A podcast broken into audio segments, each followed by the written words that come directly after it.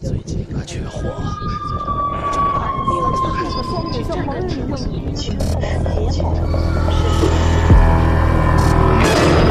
我们寻找恐怖的代言人，我们寻找神秘的代言人，我们寻找鬼魅的代言人，我们寻找鬼语者。你现在收听到的是《鬼影人间》第一届鬼语者全球主播选拔大赛。各位听众，大家好，欢迎收听《鬼影人间》第一届鬼语者全球主播选拔大赛的节目展播，我是石阳。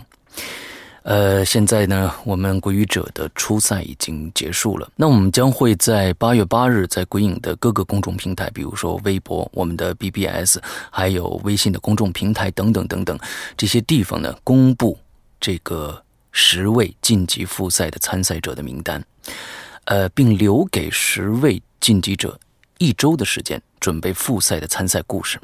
那请注意，这十位的晋级者呢？准备这个故事的时长呢，要限制在十到二十分钟之内，请一定要熟悉故事的内容，因为我们将在八月十五号到二十一号的每晚九点进行 YY 直播，也就是说，你将会在 YY 上现场直播你的故事。那么 YY 的这个房间号呢是幺七幺九五九六二，请大家呢可以去关注一下啊。那么最近呢？请所有的参赛者注意一下你的邮箱，说不定你就是我们这十位晋级者当中的一位。我们将会通过邮件的方式与你们取得联系。那我们接着来放送我们参赛者的参赛作品吧。下一位参赛者的名字叫张梦琪，女，二十八岁，爱好是读书、电影、音乐。神秘的未知事件啊！出生地是山东的淄博，现居地是北京，擅长领域呢是城市规划、平面设计、音乐（括号竹笛和声乐）。哦，嗯，自我介绍：胆小又充满了好奇，热爱寻呃探寻一切未知的事物，包括宇宙啊、神啊、鬼啊等等等等。但至今呢，还是一无所知。OK，让我们来听一听张梦琪的故事，鼾声。鼾声，由梦琪播讲。我比较恐惧鼾声，你有同感吗？在死寂的黑夜里，如果这鼾声是伪装的，那么肯定有一个人要倒霉；如果这鼾声不是伪装的，那么……肯定有一个人蒙在鼓里。这天深夜，我隐隐听见窗外有鼾声，粗粗的，黏黏的。我住的是平房，夏天天热，窗子一直开着。最初我以为是错觉。听了好半天之后，我确认耳朵没有听错。于是，我披上衣服，悄悄走出去，来到了屋外。那鼾声似乎就在草丛里。难道有人醉卧草丛？我走进草丛，拨了拨，鼾声又远了一点。我嗅着声音。朝前走去，鼾声似乎在一棵树后。我轻手轻脚的走过去，树后什么都没有，声音又远了一点，好像在马路的下水道里。我来到下水道前面，蹲在一个缺口前，朝里听了听，声音似乎不在里面。又飘到了远处。这时候，我已经感觉到这个鬼怪的鼾声有点险恶了。最后，我被这鼾声牵引着，一步步走进了马路对面的一栋楼房。楼道里黑乎乎的。我跨进门，那鼾声更清晰了。难道是个流浪汉睡在了楼道里？我静静的听了一会儿，鼾声就在这里。我感觉他位于楼梯的旮旯里，于是掏出手机，借着屏幕的光，想看个究竟。没料到，迎面看到一个高大的男子，他穿着一件白色的睡衣，站在离我一米远的第三阶楼梯上，闭着双眼，还在睡着。我吓了一跳，接着就有点懵了。难道这个人梦游？可是，他并没有走下来，一直站在楼梯上睡着，似乎很香甜。喂！我试探的叫了他一声，他没有反应，继续睡着。我想推推他，把手伸出一半，又缩了回来。此地不可久留，我一步步后退，出了楼门，撒腿就跑。没想到一双脚步随后跟了出来，我惊慌之中回头看了一眼那个高大的男人，他还是闭着双眼，像盲人一样跌跌撞撞朝我追过来。他依然发着鼾声。我跳过马路，冲过草丛，再回头看。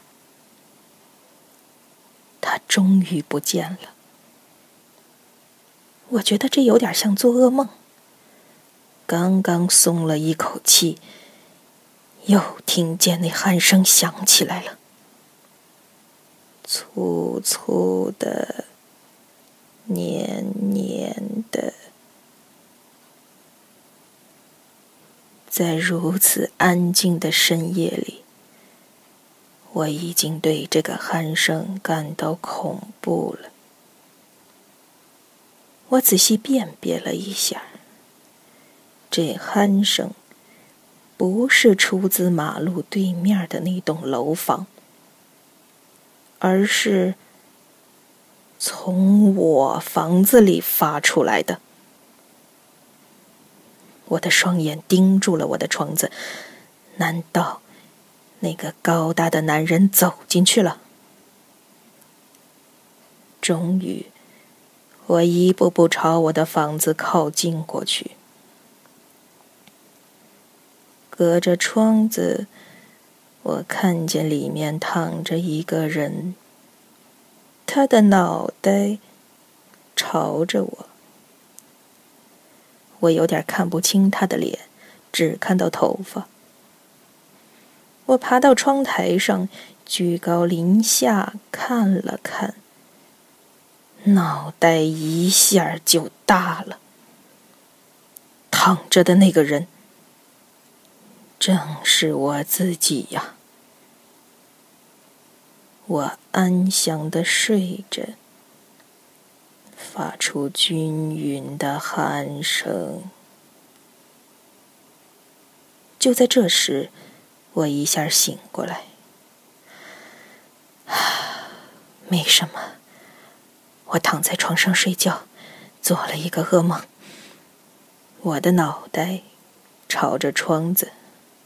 我回味了一下刚才的噩梦，下意识的扬起脑袋朝外看了看，全身一哆嗦。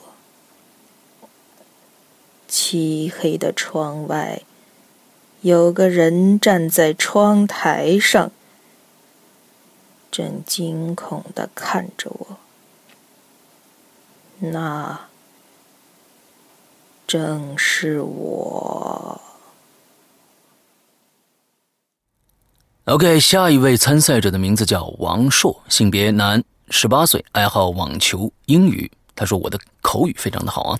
呃，现居地是安徽，擅长领域是英语。自我介绍，他说：“你们好。”我是一名鬼影小听众，听鬼影有一段时间了啊，呃，中途还因为身体的原因停了很久啊，刚回来就看到了这个活动，就打算参加一下。声音一般，不希望，呃，不渴望被选上啊，但是希望石阳老师可以给我提供一些意见，嗯，因为我下学期去打算啊，要去打算面试我们学校的广播站了。谢谢您，OK，让我们来听听王硕的研究的故事。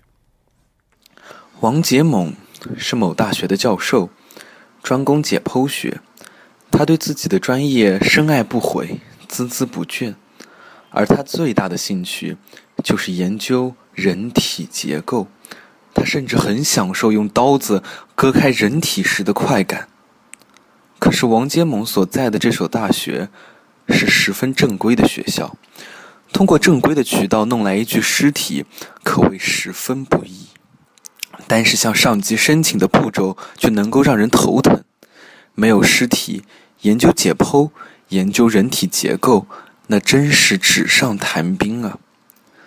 王坚猛为了提高自己的业务水平，不得不绞尽脑汁的去想办法。最终，他联系上了一家专门吃死人饭的不法团体，通过他们来搞尸体。王杰猛的所有业余时间。都躲进了他的研究室，忙得不亦乐乎。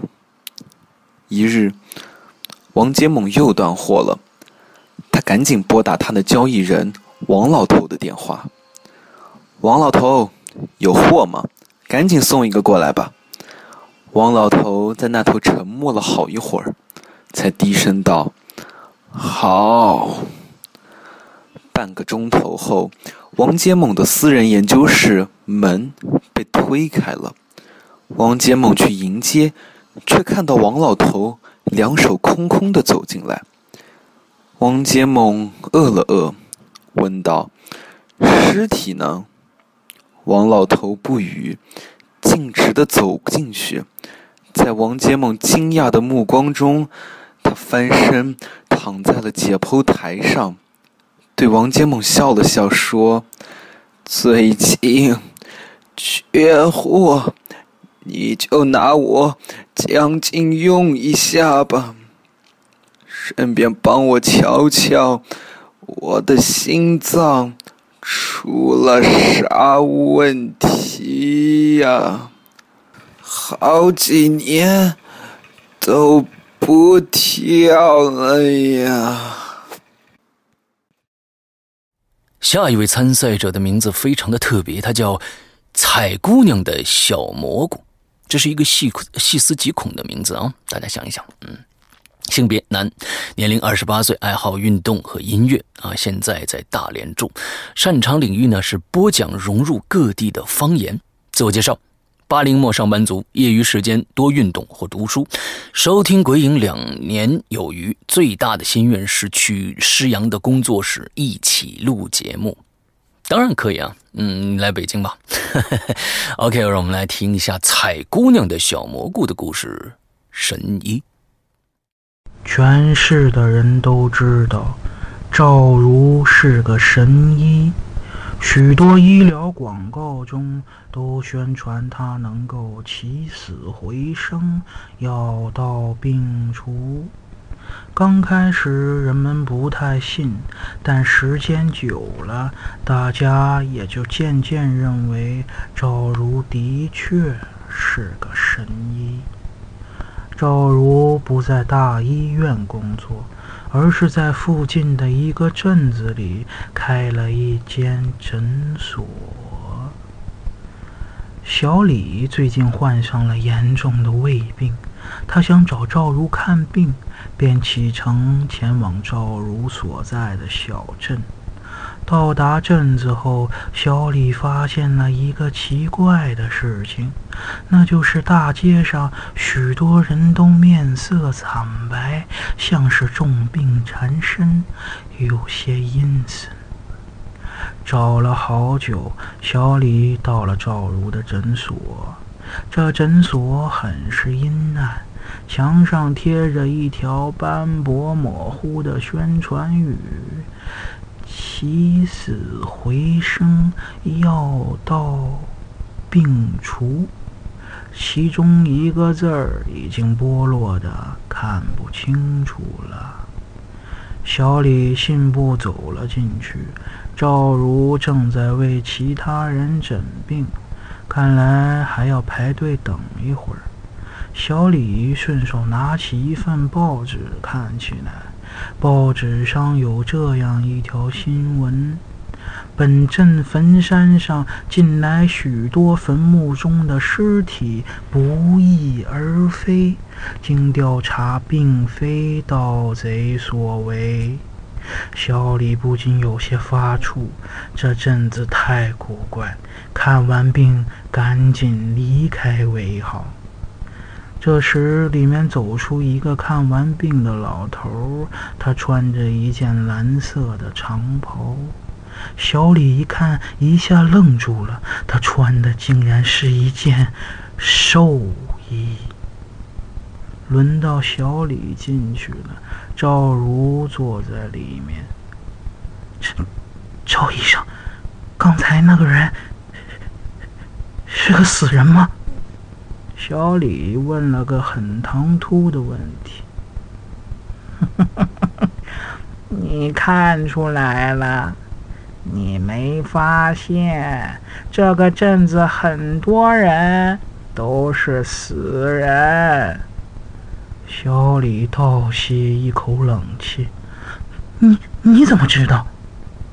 赵如好像有些生气：“你看看墙上的宣传语，我就是擅长起死回生的医生嘛，他们的病。”都是我治好的。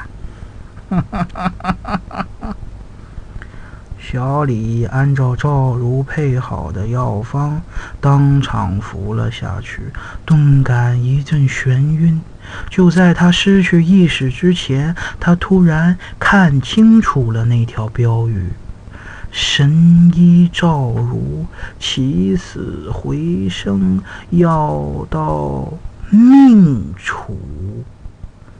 赵如微笑的站在他旁边说道：“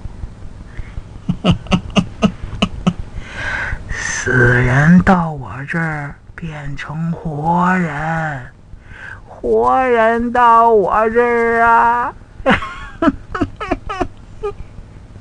变成死人。”下一位听众的名字叫吴知熙，性别男，十八岁，爱好是读书唱歌，现在呢在北京住。嗯，擅长领域呢是音乐表演、播音主持。自我介绍是：欢迎大家收听鬼语者吴知熙为大家带来的故事《鼾声》。故事名《鼾声》，演播者吴知熙。我比较恐惧鼾声，你有同感吗？在死寂的黑夜里，如果这鼾声是伪装的，那么肯定有一个人要倒霉；如果这鼾声不是伪装的，那么肯定有一个人蒙在鼓里。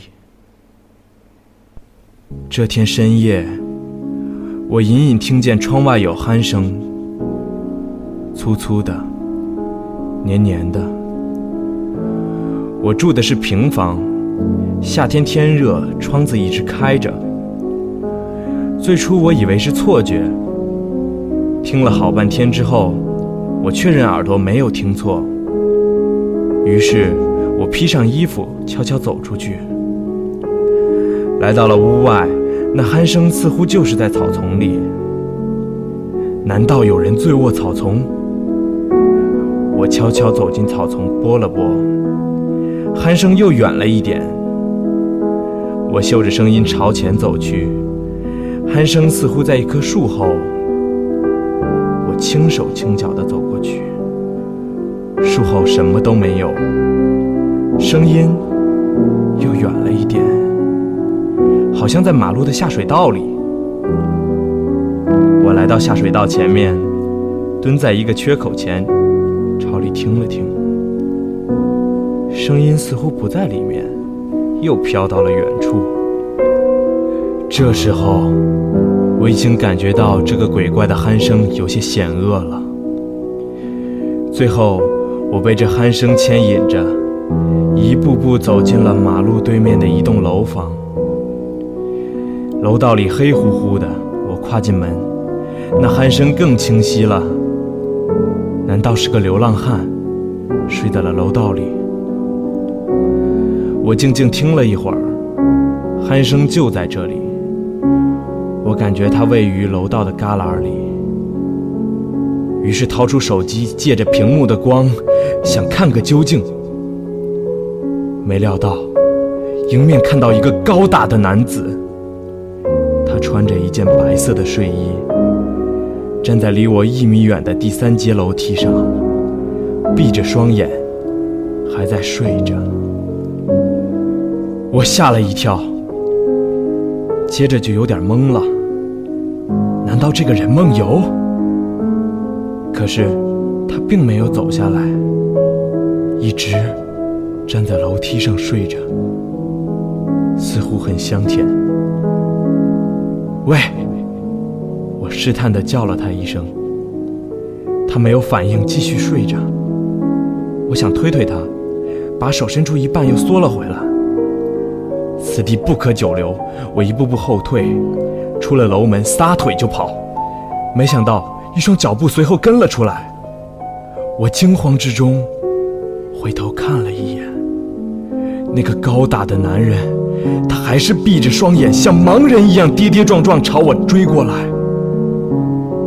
他依然发着鼾声。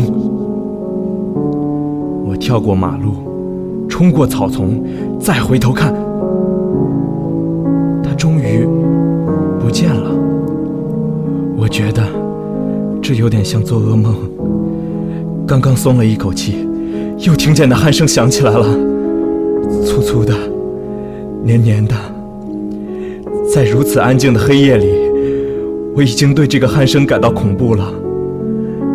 我仔细辨别了一下，这鼾声不是出自马路对面那栋楼房，而是从我房子里发出来的。我的双眼盯住了我的窗子，难道那个高大的男人走进去了？终于，我一步步朝我的房子靠近过去，隔着窗子，我看见里面躺着一个人，他的脑袋朝着我，我有点看不清他的脸，只看到头发。我爬到窗台上，居高临下的看了看，脑袋一下就大了。躺着的那个人，正是我自己呀！我安详的睡着，发出均匀的鼾声。就在这时，我一下醒过来。没什么，我躺在床上睡觉，做了一个噩梦。我的脑袋朝着窗子，回味了一下刚才的噩梦，下意识的扬起脑袋朝外看了看，全身一哆嗦。漆黑的窗外有个人站在窗台上，正惊恐的看着我。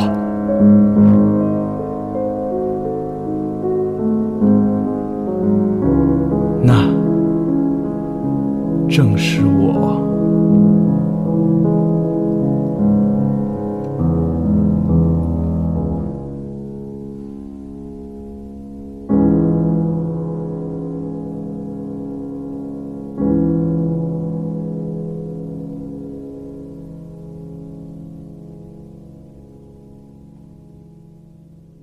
下一位参赛者的名字叫葛建云，男，二十岁，爱好是吃睡。看电影、旅游、听诗阳的声音，其实吧，我挺喜欢旅游的，但妈妈不给我钱，自己又挣不到旅游的钱，所以只去过几个地方。今年暑假准备去海南玩。嗯，OK，呃，出生地呢是浙江的嘉兴，嗯，现居呢是同上，嗯，擅长领域没有。第一次讲故事，不过爱听，算不算擅长呢？自我介绍，平时大大咧咧的，偶尔却也会很感性。我看差点念成很性感啊！一个男生呢，有时候比女生还要较真儿。嗯，体质嘛，从小到大没见过任何灵异的东西，很想见识一下。呃，我很喜欢诗阳哥的声音，我在群里说过，我要给诗阳哥生猴子。哦，原来是你啊！嗯，哈哈，第一次讲故事讲的不大好，呃，大家也别介意啊，全当娱乐了。OK，让我们来听一听。葛建云的研究的故事。研究，王杰猛是某大学的教授，专攻解剖学。他对自己的专业深爱不悔，孜孜不倦。他最大的兴趣就是研究人体结构。他甚至很享受用刀子割开人体时的那种快感。可是王杰猛的这所大学是十分正规的学校。通过正规渠道弄来一具尸体，可谓十分不易。单是向上级申请的步骤，就够让人头疼的了。没有尸体，研究解剖、研究人体结构，那真是纸上谈兵。王杰猛为了提高自己的业务水平，不得不绞尽脑汁的去想办法，最终。联系上了一个专吃死人饭的不法团体，通过他们来搞尸体。王杰猛所有的业余时间都躲进了他的私人研究室里，忙得不亦乐乎。一日，王杰猛又断货了，他赶紧拨打他的交易人王老头的手机。王老头，有货吗？赶紧送一个来。王老头在那头沉默了一会儿，才沉声说道：“好。”半个钟头后，王杰猛的私人研究室的门被推开了。王杰猛去迎接，却看到王老头两手空空的走进来。王杰猛泪冷冷，问道：“尸体呢？”王老头不语，径直走进去，在王杰猛惊讶的目光中。他翻身躺在了解剖台上，对王杰猛笑了笑：“最近缺货，你就拿我将就用一下吧。顺便帮我瞧瞧我的心脏出了啥问题，好多年都不跳了。”下一位参赛者的名字叫林振岭，也叫小林子。嗯。男，二十五岁，爱好是恐怖文学、电影和文字写作，出生地在安阳，擅长领域呢是文字写作、影评撰写、计算机科学等等。自我介绍：痴迷恐怖文学与相关的影视作品，鬼影的忠实听众，喜欢猎奇一些啊，涉猎一些新奇的事物与领域。OK，让我们来听一下林振岭小林子的研究的故事。王杰猛是某大学的教授，专攻解剖学。他对自己的专业深爱不悔，孜孜不倦。他最大的兴趣就是研究人体结构。他甚至很享受用刀子割开人体时的快感。可是，王杰猛的这所大学是十分正规的学校，通过正规渠道弄来一具尸体，可谓十分不易。但是向上级申请的步骤就够让人头疼的。没有尸体，研究解剖，研究人体结构，那可真是纸上谈兵啊！王杰猛为了提高自己的业务水平，不得不绞尽脑汁的去想办法，最终联系上了一个专吃死人饭的不法团体，通过他们来搞尸体。王杰猛所有的业余时间都躲进他的私人研究室里，忙得不亦乐乎。一日，王杰猛又断货了。赶紧拨打他的交易人王老头的手机。王老头，有货吗？赶紧送一个来。王老头在那头沉默了一会儿，才沉声道：“好。”半个钟头后，王杰猛的私人研究室门被推开了。王杰猛去迎接，却看到王老头两手空空的走进来。王杰猛愣了愣，问道：“尸体呢？”王老头不语，径直走进去，在王杰猛惊讶的目光中，他翻身躺在了脚解剖台上，对王杰猛笑了笑：“最近缺货，你就拿我将就用一下吧，顺便帮我瞧瞧我的心脏出了啥问题，好几年都不跳了。”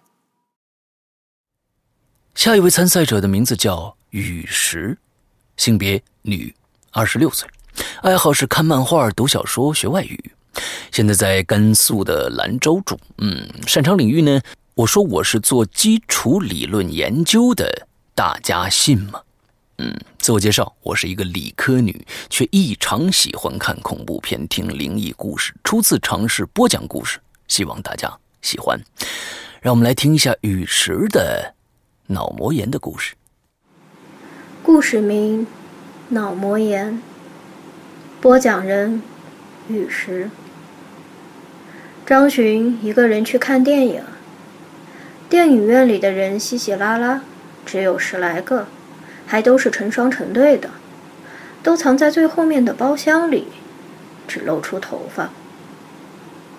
张巡在一大片空椅子里选了一个中间位置坐下来，灯灭了，全场漆黑，开演的铃声骤然响起，像防空警报一样。今天上映的，原来是一部恐怖电影，国外的。突然，一只手从后面搭在张巡的肩上，他哆嗦了一下，猛地朝前一倾身子，把那手甩开。谁？他清楚的记得，开演时身前身后都没有人，怎么突然？冒出一只手呢，是我。一个女人轻轻地说。张巡回过头去，一张脸差点贴在他的脸上。老同学，我是伟子，你不记得我了？他的手仍然在张巡的肩上。你怎么知道我坐在这里？你进来的时候，我在外面看见了你，就跟了进来。哦，你现在干什么呢？当大夫。哪个科啊？脑膜炎科。有有这个科吗？有，我们医院有。啊，我我第一次听说。聊了几句，伟子说。医院里有患者等着我，我得走了，再见。没等张巡回过神，他已经匆匆离去，消失在黑乎乎的电影院里。电影结束之后，张巡给一个老同学打电话：“你记得初中时我们班有个伟子吗？今天我很蹊跷的遇到他了。”胡说。他死了。他，他死了？怎么死的？脑膜炎。在我们这次鬼语者的选拔大赛里边呢，也有一些专门从事广播剧配音的选手。下面的这位参赛者就是，姓名小雪，女。二十多，嗯，还没有说这个具体的年龄啊。爱好是恐怖片、广播剧，出生地呢是天津，擅长领域呢是对白和旁白。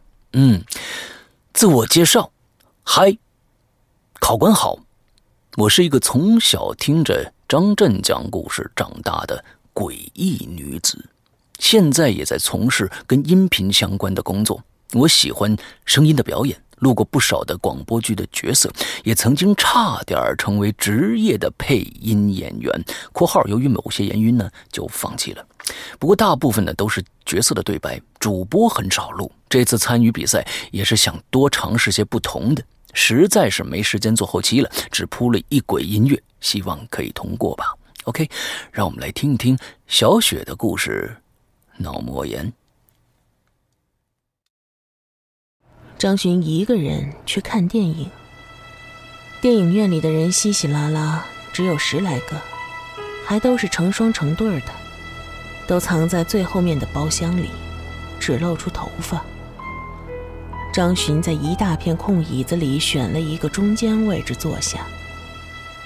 啪，灯灭了，全场漆黑。开演的铃声骤然响起，像防空警报一样。今天上映的原来是一部恐怖电影，国外的。突然，一只手从后面搭在张巡的肩上，他哆嗦了一下，猛地朝前一倾身子，把那手甩开。谁？他清楚的记得，开眼时身前身后都没有人，怎么突然冒出一只手呢？是我。一个女人轻轻地说。张巡回过头去，一张脸差点贴在他的脸上。老同学，我是伟子，你不记得我了？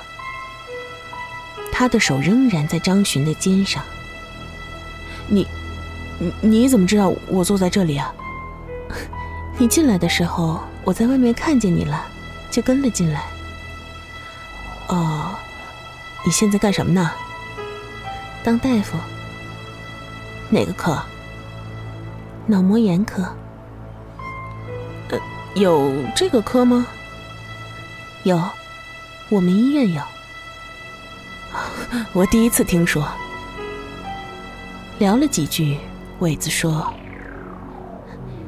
医院里有患者等着我，我得走了，再见。”没等张巡回过神儿，他已经匆匆离去，消失在。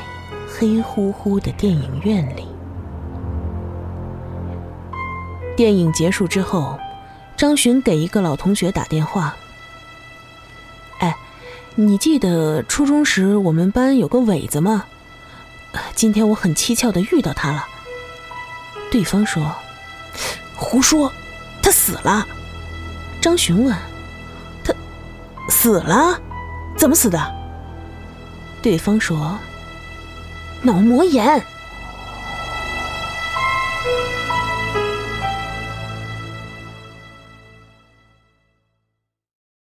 下一位参赛者的名字叫大力，男，二十二岁，爱好呢是看电影、挑战神秘未知的事物和听鬼影。嗯，现居地呢是山西大同，老乡好。嗯，呃，咱们俩是老乡。嗯。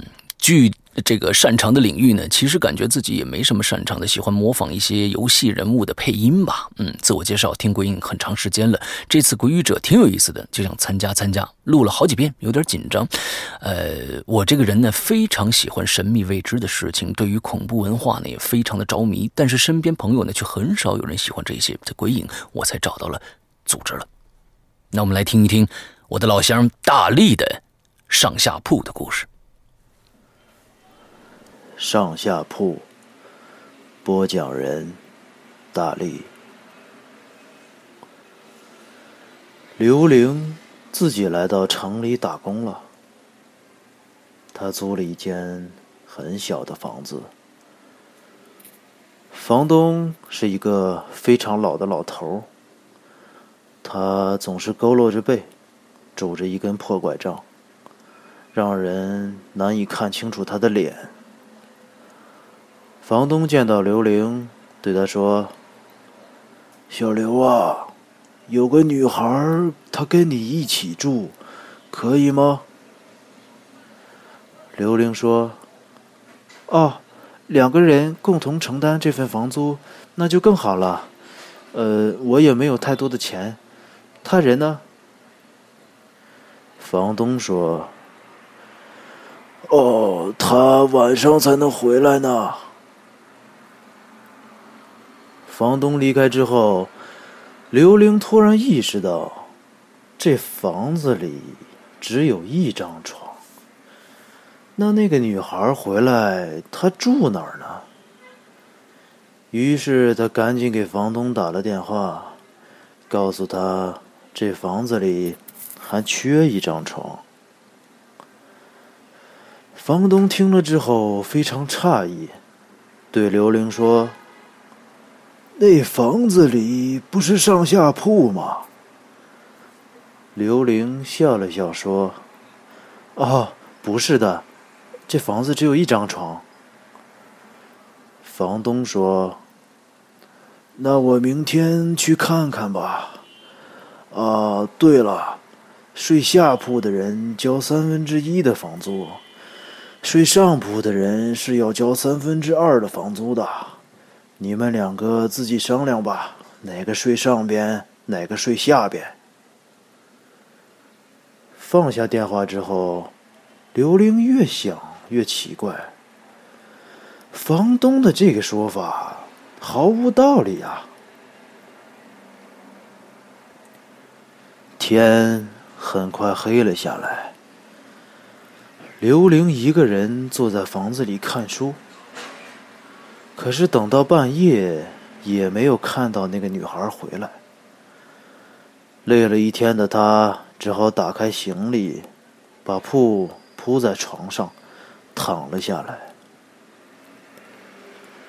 就在他迷迷糊糊的要进入梦乡的时候，隐约听见有人对他说：“姐姐，你睡上铺，你要出三分之二的房租哦。”姐姐，他猛地打个冷战，醒了过来。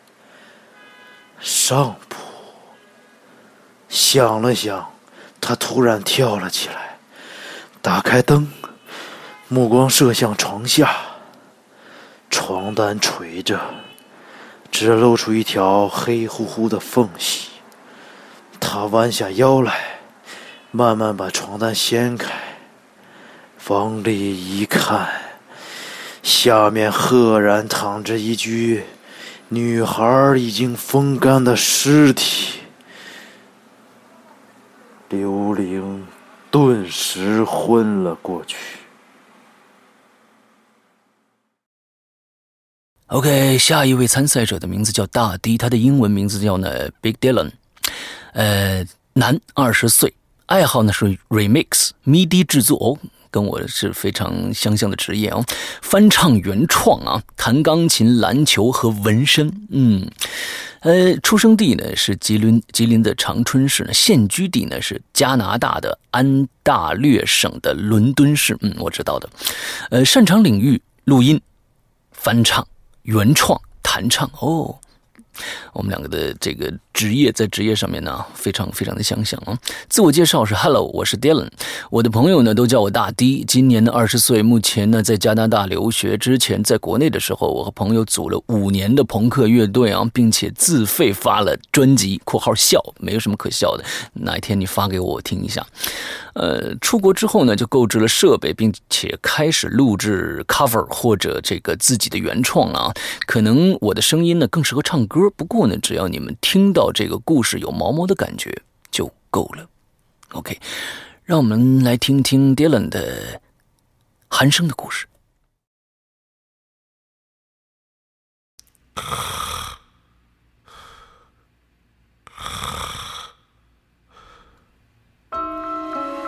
我比较恐惧鼾声，你有同感吗？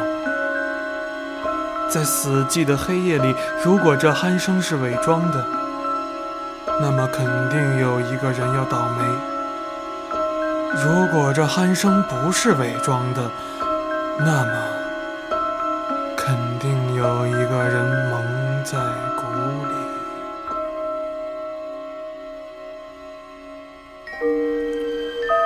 这天深夜，我隐隐听见窗外有鼾声，粗粗的。黏黏的。我住的是平房，夏天天热，窗子一直都是开着的。最初我以为是错觉，听了好半天之后，我确认我的耳朵没有听错，于是我披上衣服，悄悄地走出去。来到了屋外，那鼾声似乎就在草丛里。难道有人醉卧草丛？我走进草丛，拨了拨，鼾声又远了一点。我嗅着声音朝前走去，鼾声似乎在一棵树后。我轻手轻脚地走过去，树后什么都没有，声音又远了一点，好像在马路的下水道里。我来到下水道前面，蹲在一个缺口前，朝里听了听，声音似乎不在里面，又飘到了远处。这时候，我已经感觉到这个鬼怪的鼾声有点险恶了。最后，我被这鼾声牵引着，一步步走进了马路对面的一栋楼房。楼道里黑乎乎的，我跨进门，那鼾声更清晰了。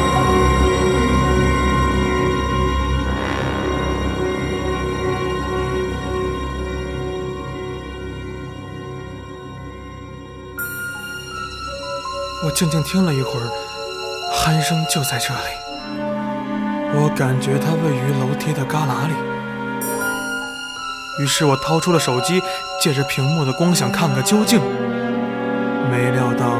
迎面看到一个高大的男子，他穿着一件白色的睡衣，站在离我一米远的第三阶楼梯上，闭着双眼，还在睡着。我吓了一跳，接着就有点懵了。难道这个人梦游吗？可是他并没有走下来，一直站在楼梯上睡着，似乎很香甜。喂，我试探地叫了他一声，他没有反应，继续睡着。我想推推他，把手伸出一半，又缩了回来。此地不宜久留，我一步步后退，出了楼门，撒腿就跑。没想到一双脚步随后跟了出来。我惊慌之中回头看了一眼，那个高大的男人还是闭着双眼，像盲人一样跌跌撞撞朝我追过来。他依然发着鼾声。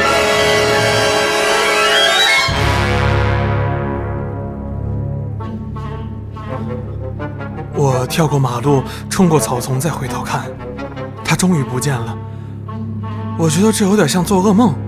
刚刚松了一口气，又听见那鼾声响起来了，粗粗的，黏黏的。在如此安静的深夜里，我已经对这个鼾声感到恐怖了。我仔细辨别了一下，这鼾声不是出自马路对面的那栋楼房，而是从我房子里发出来的。我的双眼盯住了我的窗子，难道那个高大的男人走进去了？终于，我一步步朝我的房子靠近过去。隔着窗子，我看见里面躺着一个人，他的脑袋朝着我，我有点看不清他的脸，只看到了头发。我爬到窗台上，居高临下的看了看。脑袋一下就大了，躺着的那个人正是我自己呀！我安详的睡着，发出均匀的鼾声。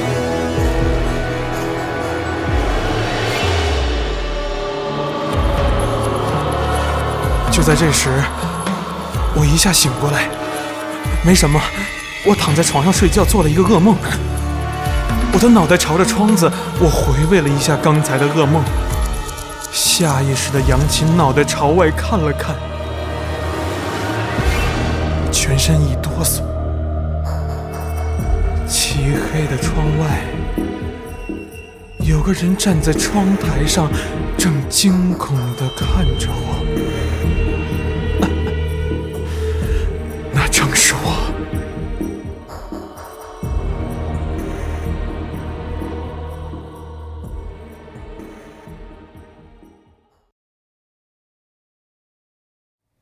下一位参赛者的名字叫饕餮啊，性别男，三十七岁，爱好呢音乐和旅游，现在在沈阳，擅长领域呢是自己感觉好像没什么擅长的领域。OK，呃，有幸的是呢，自己参加过一次这个《鬼影在人间》的节目，嗯，应该是这个在最开始的时候，鬼友们自己录音发给我的那些节目，对不对？自己还录制的歌曲呢，也被放到了节目末尾播放过。嗯，我大概知道你是谁了。好高兴呢，能参加这次鬼语者的节目，只想通过自己的声音分享好的故事给鬼友们。大家好，我是饕餮。OK，让我们来听饕餮的故事。研究，研究，由饕餮播讲。王杰蒙是某大学的教授，专攻解剖学。他对自己的专业深爱不悔，孜孜不倦。他最大的兴趣就是研究人体结构。他甚至很想用刀子割开人体时的快感。可是王杰蒙的这所大学是十分正规的学校。通过正规渠道弄来一具尸体，可谓十分不易。单是向上级申请的步骤，就够让人头疼的。没有尸体，研究解剖、研究人体结构，那真是纸上谈兵啊！王杰猛为了提高自己的业务水平，不得不绞尽脑汁的去想办法。最终联系上了一个专吃死人饭的不法团体，通过他们来搞尸体。王杰猛所有的业余时间都躲进他的私人研究室，忙得不亦乐乎。一日，王杰猛又断货了，他赶紧拨打他的交易人王老头的手机。王老头。有货吗？赶紧送一个来。王老头在那边沉默了一会儿，才沉声道：“好。”半个钟头后，王杰猛的私人研究室的门被推开了。王杰猛去迎接，却看到王老头两手空空的走进来。王杰猛愣了愣，问道：“尸体呢？”王老头不语，径直走进去。在王杰猛惊讶的目光中，他翻身躺在了解剖台上，对王杰猛笑了笑：“最近缺货，你就拿我。”将就用一下吧，顺便呢，帮我瞧瞧我的心脏出了啥问题。好几年都不跳了。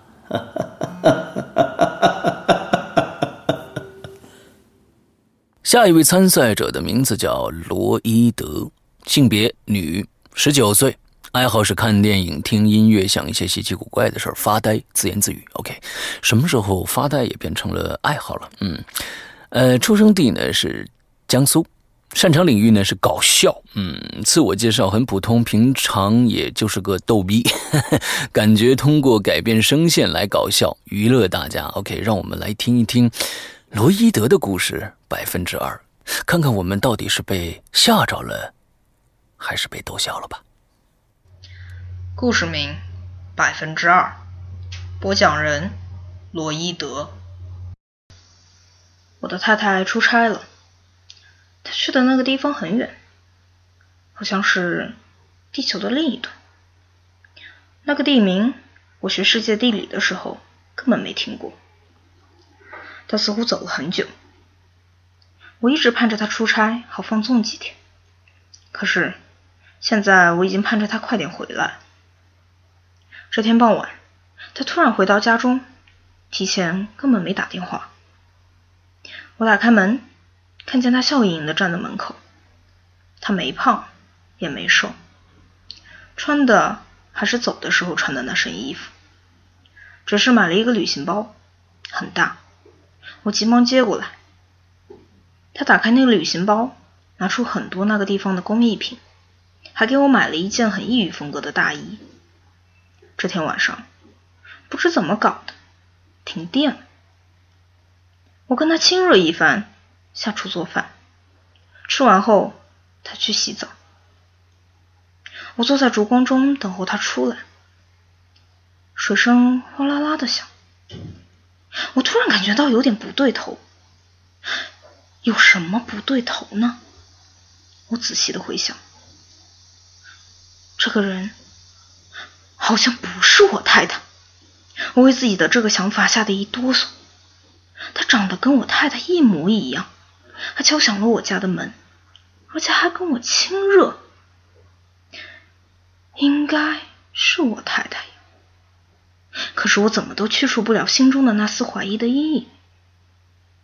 他跟我太太好像有点不一样。哪儿不一样呢？眼睛略微宽了些，不是。嘴略微大了些，不是。个子略微矮了些，也不是。但是我敢断定，他跟我太太至少有百分之二的差异。这百分之二的差异都融化在了他的方方面面，比如相貌、表情、语调等等，我很难说清。他终于出来，我一直在观察他。我怀疑他乘坐的飞机失事了。他坐在我对面，说。你好像情绪不太好，是吗？从你的眼神里看得出来，是不是我走的这段时间被哪个女孩勾去魂了？我感觉你有点不像你了。我突然说，是吗？他突然用手拿起自己的一只眼睛，往鼻子那儿移了移。现在呢？我傻傻的看着他，他又把嘴朝两边拉了拉。再看看，我蓦然发现，经过他用手工改造，他已经变成另一个人。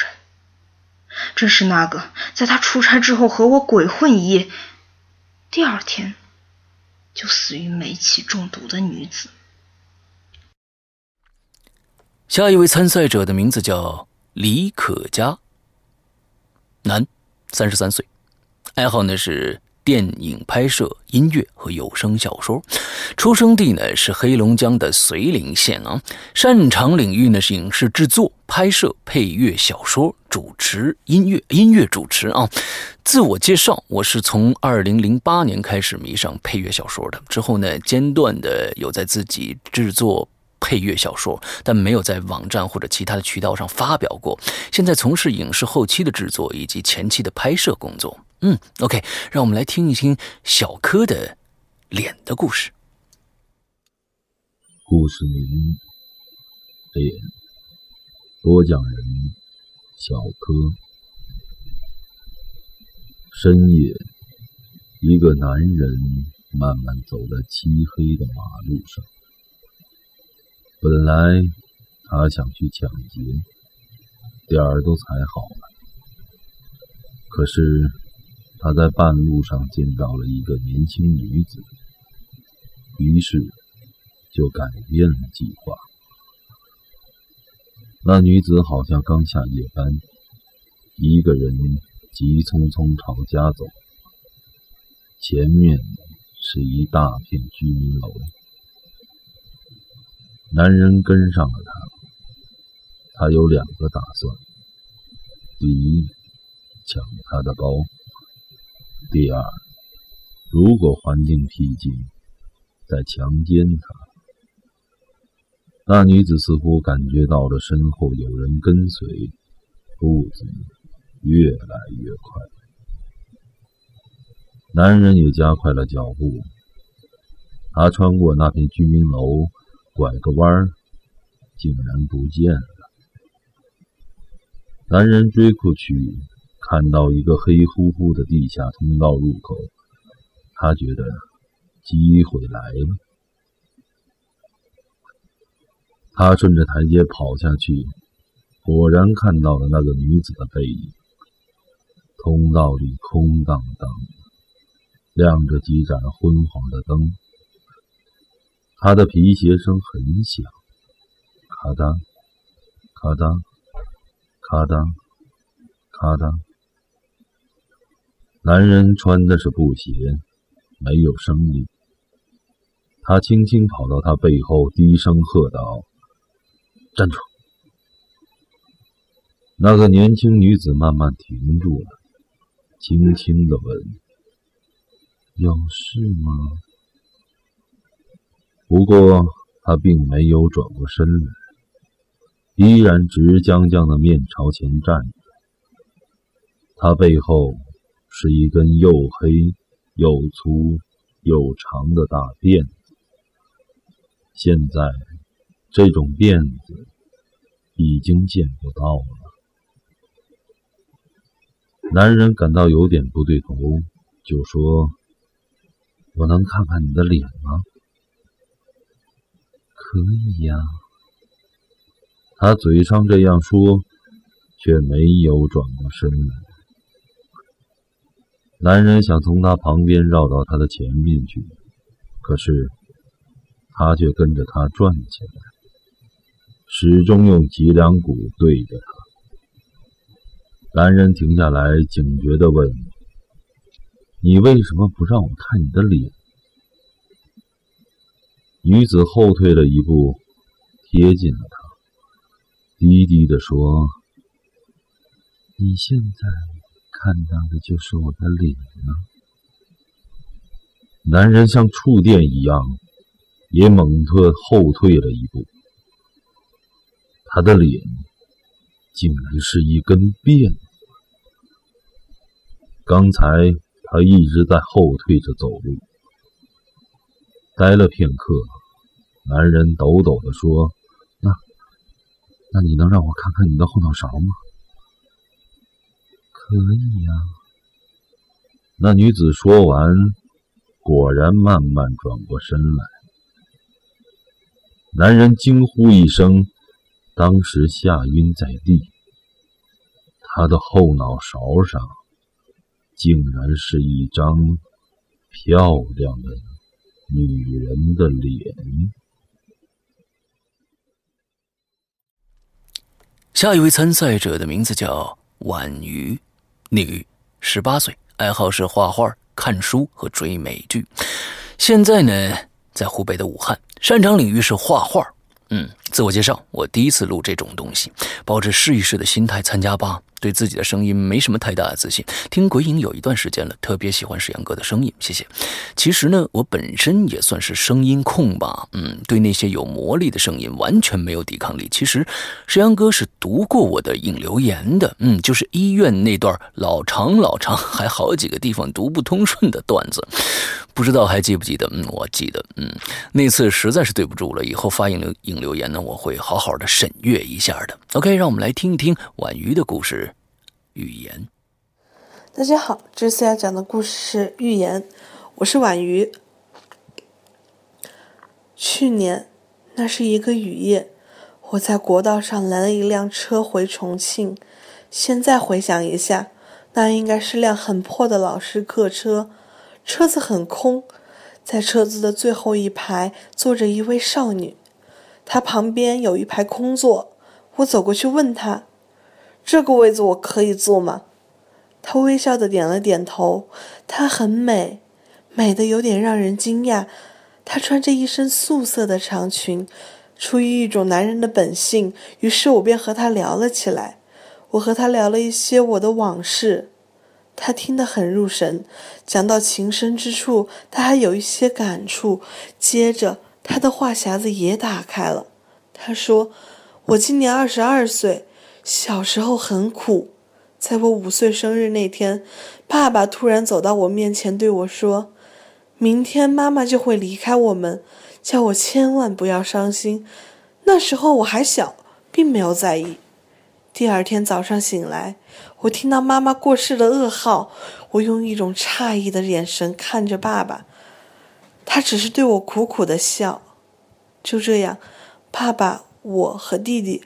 三人又过了几年，在我十岁生日那天，晚上，爸爸泪流满面的对我说：“明天弟弟也要离开我们了。”我问：“弟弟要到哪里去？”爸爸说：“弟弟要到妈妈那里去陪妈妈。”那时我也没有在意。第二天，弟弟莫名其妙的离开了人世，我感到了恐惧，去找爸爸。爸爸用一种冷漠的眼光看着我，一句话也没有。接下来的几年，我过得很不错。可是，在我十五岁生日那天，爸早上，爸爸把家里的一切都打点好，他为我过了生日。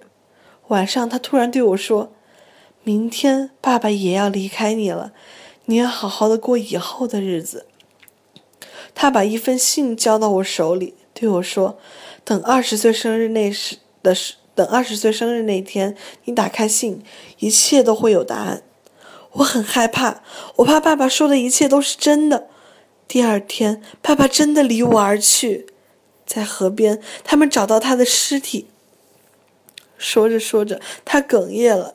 他继续说道：“就这样，我一个人孤苦伶仃的过着。又过了三年，阿刚走进了我的生命中。我很爱他，我们住在了一起。就这样，又过了一年，忽然有一天，阿刚不见了。”我找遍所有的地方都没有找到他，我心碎了。终于熬到二十岁生日那天晚上，我打开了那份爸爸留给我的信，信是这样写的：“莲儿，我知道这几年你很苦，但在你十八岁时，你会认识一个男人，但是那一年后他也会离开你，你不用去找他，因为你根本找不到他。明天我们一家人就可以团聚了。”我听到这里，浑身打了一个寒战。我又问了他一次：“你今年几岁？”他告诉我：“二十二岁。”现在家里人对我很好。忽然间，我出了一身冷汗，才注意到周为什么现在还没有人来找我买票。我环顾了四周，发现周围人脸上毫无表情。我试着向窗外望去，雨下得很大，模糊了我的视线。我大声问司机：“车到哪儿了？”司机不答，他好像并没有感觉到我的存在。我猛然转头想找那女孩，她不在了。我又四周看了一下，她已经坐到了我的另一边。司机停车！我大喊。车子停下来，我拼命地跳了下去，踩了个空，重重地摔在了水坑里。我顿时失去了知觉，只恍惚间发觉自己在飘。第二天，有车从路边经过，发现了我。我醒来，抓住身边的一个人问：“我还活着吗？”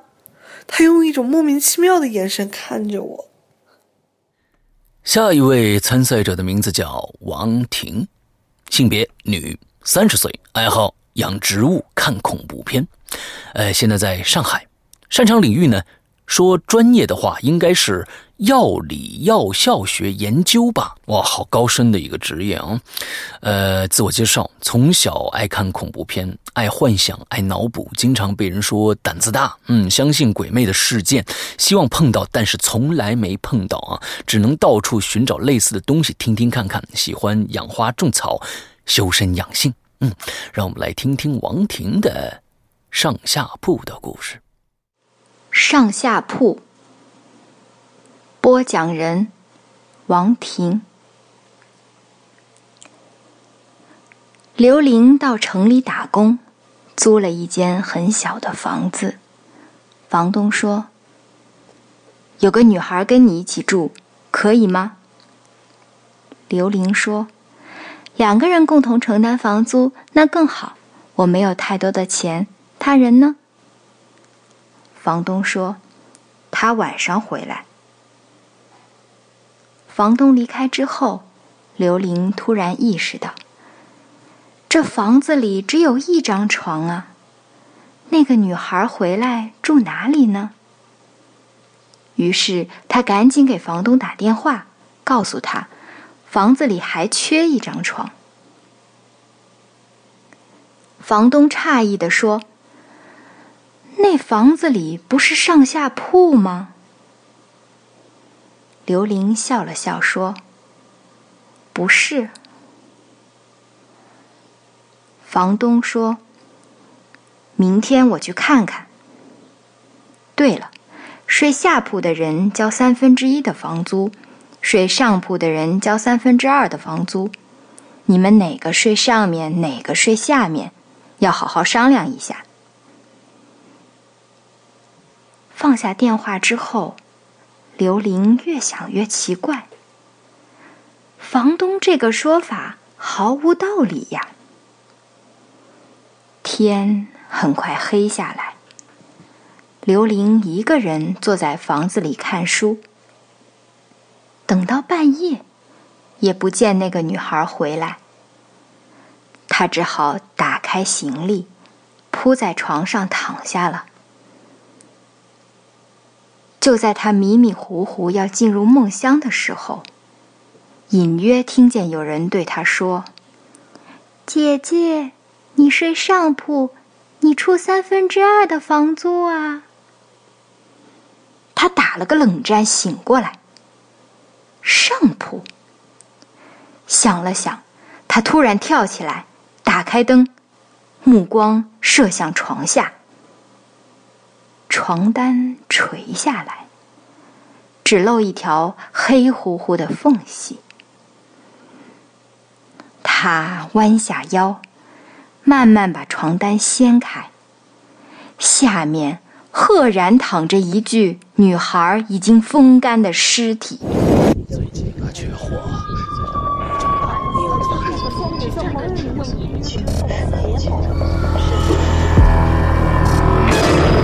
我们寻找恐怖的代言人，我们寻找神秘的代言人，我们寻找鬼魅的代言人，我们寻找鬼语者。你现在收听到的是。《鬼影人间》第一届鬼语者全球主播选拔大赛。